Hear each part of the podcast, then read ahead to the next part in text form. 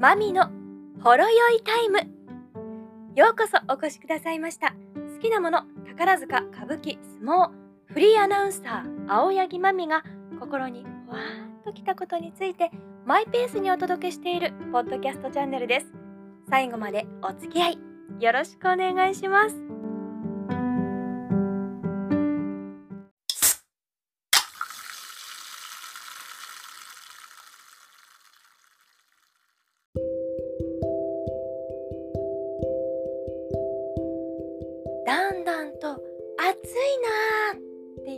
が増えてきましたよね。これからしばらくすると梅雨になってちょっとじめっとしたりもするんでしょうか。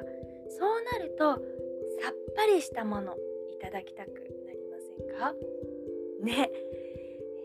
となると冷製パスタとかおそうめん冷やし中華。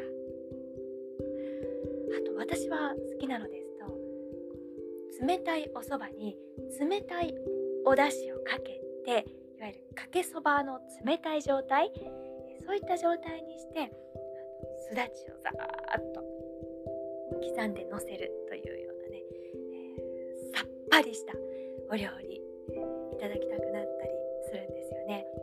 でもそんなに冷たいものばかり食べるのも良くないですよね。ざる丼も美味しいです。シュンってもううどんは飲み物というその言葉通りシュンって喉を通っちゃう。でもそれだけじゃない。ということで今日はですね私も子供の時から行っているおうどん屋さん。こちらに久しぶりに行ってきたそんなお話をいたしましょう。そのうどん屋さんはあずまうどんという名前です。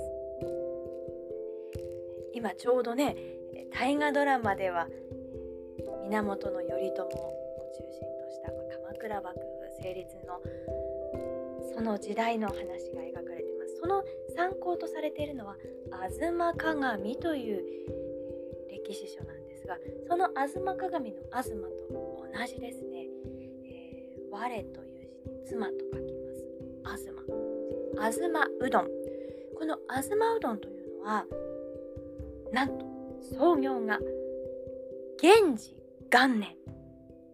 1884年から85年の元号ですよね。その頃つまりは幕末金門の変があったりした。そんな時代にできたというおうどん屋さんなんです。場所は阪急宝塚線の池田駅。この池田駅から歩いてそうですね。10分ぐらいで着く池田駅。ね。阪急電鉄にとっては大事な場所とも言えるんじゃないですか。阪急電鉄が成功した秘訣はこの池田にありとも言われているその池田。歴史ある地域なんだそうです。この池田の、えー、昔からの街道沿いに源氏元年に創業したうどん屋さんなんです。大阪以外の関西以外の方のために場所をもうちょっと詳しく説明しますと、ま大阪湾に沿って大阪府がありますよね、まあえーと、角の丸い三日月のようなそんな形をイメージしていただいてその兵庫県の方に一番近い場所分かります。三日月でいうと上の部分ですよね。その辺りにあるのが池田池田の次の駅は川西で。川西はもう兵庫県ですので県境の場所なんですね、えー、そちらに古くからあるうどん屋さん。地元の方で一度も行ったことがないという方はいないのではないかなというぐらい、えー、皆さんに知られた場所です。私も子供の頃池田育ちですので、えー、よく行っておりました。お休みの日にお昼家族で食べに行ったらそこに学校の先生も家族で来ていたなんてこともありましたね。もう昼頃ちょっとちょっとこう遅めに行くとすぐに、えー、満席になってしまいます。お店もねそんなに広くはないんですよね。えー、上がり座敷があってそこにこう大きいテーブルが置いてあるのとあとはいくつか、まあ、4人掛け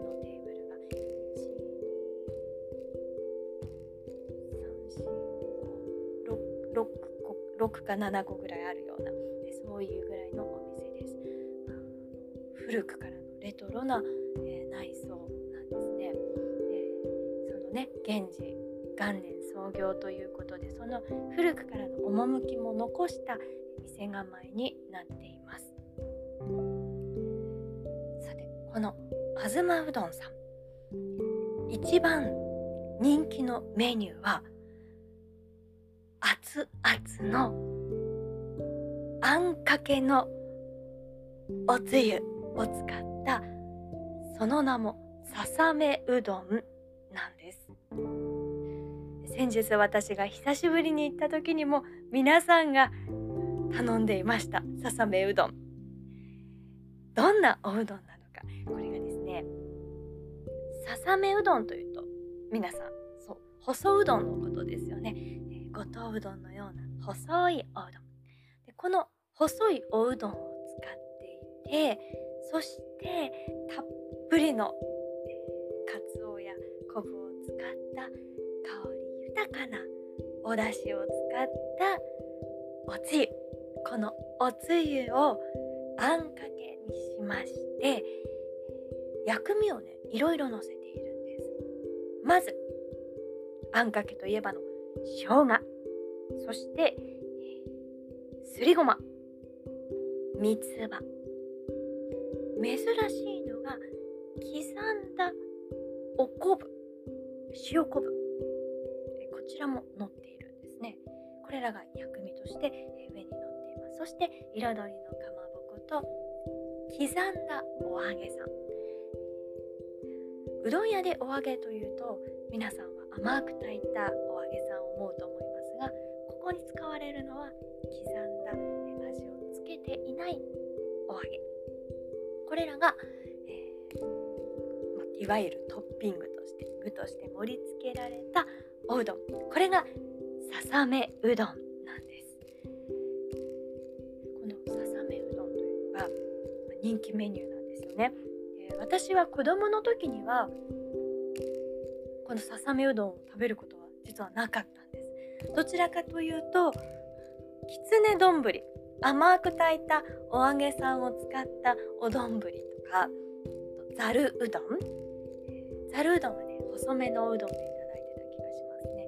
あとは私の好きな鴨うどん。この鴨うどんは太めの、えー、太い大阪のイメージされるおうどんですよね。あのおうどんで、えー、いただいていたなと思ただやっぱり大人はみんなささめうどんだったんですよ。で、えー、この間久しぶりに行っていただいてきたわけです。もしかすると初めてじゃないかなっていう気がします。ささめうどんをいただいたのは。あんかけってなかなか子供はちょっとこう手を出さないじゃないですか。やっぱ暑いし、えー、食べるのに時間がかかるし、えー、なんだか生姜が効いてたりしてちょっと大人な味付けのイメージがあって頼まなかったんですよね。で、えー、今回ささめうどんいただいてきました。ちょっと暑さもあるような時期ですけれどもこれがぴったりこんな暑い時期にって思いましたね。まず、えー、生姜のピリッとしたその爽やかさ。っきりした味わいというのがずっと残ってくるのでそういった意味でもあのいいですし、えー、やっぱりこう暑い時期ってついつい冷たいものを取りすぎたりしますよね。でそういった意味でもこの体を芯からちゃんと一旦温めるものしかも生姜でちょっと汗もかいてっていうものはいいなってこれからの季節もいいなって思いました。あんかけうどんって冬だけじゃないんですね。で、初ささめうどん。面白いですね。あのあんかけだから細い麺にお出汁が一緒にこううっすらまとわれた状態なんです。わかります？細いうどんがお出汁をまとってお口の中に入ってくるんですよ。だからあの通麺類って麺をいただきます。スープいただきます。それぞれを別々にじっくり味わう形になるんですけどささめうどんの場合はそれを一緒に味わう。お口の中に麺と一緒におつゆが入ってくるんです。これがたまらない快感でした。そしてさっき最初具材に何が入ってるって申しました？そう。薬味で生姜の他にもごまがあったり刻んだ昆布があったりって言いましたよね。でもねその普通のあのあんで閉じていないサラサラのおつゆだったら全部こう混然一体となってしまうと思うんですけどあんで閉じているのであのそれぞれのこうエリアが確保されてるんです。ここごまが香るエリア。ここ生姜エリア。ここお昆布エリア。だからそのお昆布が置かれていたあたりのおうどんをいただくとその昆布でちょっと味が濃厚になったおつゆを味わえて一方でこうごまのあたりに行くとすりごまの香ばしい香りがおつゆと一緒に入ってくるんです。で生姜は生姜。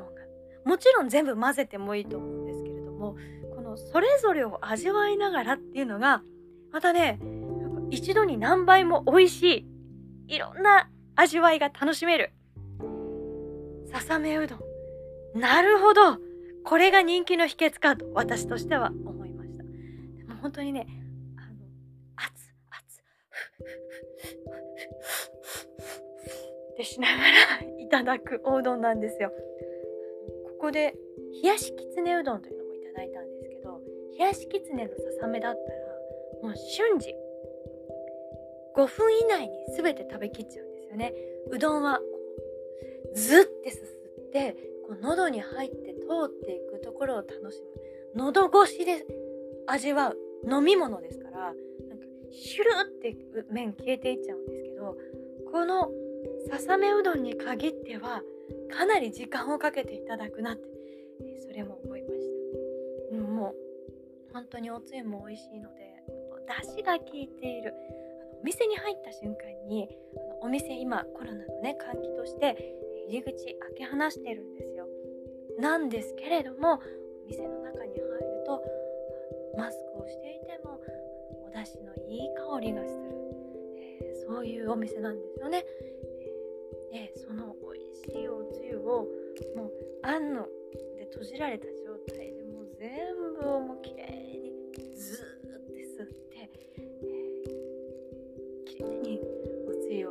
ゆを飲み干して、え、失礼いたしました。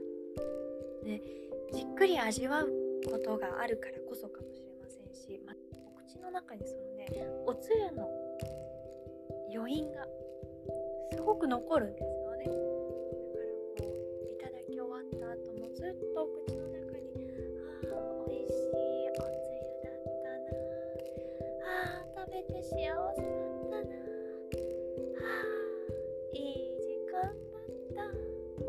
って気持ちがねずっと続きながらね、駅まで歩いて帰ることができました、え、ですから10分間はねそんな気持ちになるんですよね。皆さんもぜひタイミングがありましたら東うどんに行かれてみてください。やっぱりねお昼のね1時ぐらいになるとねバッと混んでくるようですよ、私のお気に入りの、きつね丼もぜひ皆さん味わってみてください。こちらは甘いお揚げさんの味わいがあります。あとそのお揚げさんの美味しさ。美味しいお揚げがあるおうどん屋さんっていいですよね。その美味しいお揚げを使った刻みうどん。これもねまたおすすめなんですよね。刻んだお揚げさんがおつゆをひゅっと旬だ状態おつゆが染みた状態でただその味わうっていう何とも言えない幸せ感。暑い時期これからねなってまいりますけれども冷たいものばっかりではありません。たまにはあんかけのおうどんもやってみてはいいのではないでしょうか。マミのほろ酔いタイム。今日はおいしい老舗のおうどんで心がほわーっと幸せになったお話でした。私は毎週日曜日朝10時から MBS ラジオ日曜こんちゃんおはようさん。こちらでアシスタントを務めております。こちらでもお耳にかかりましょう。それではまた来週。この後も素敵な時間お過ごしください。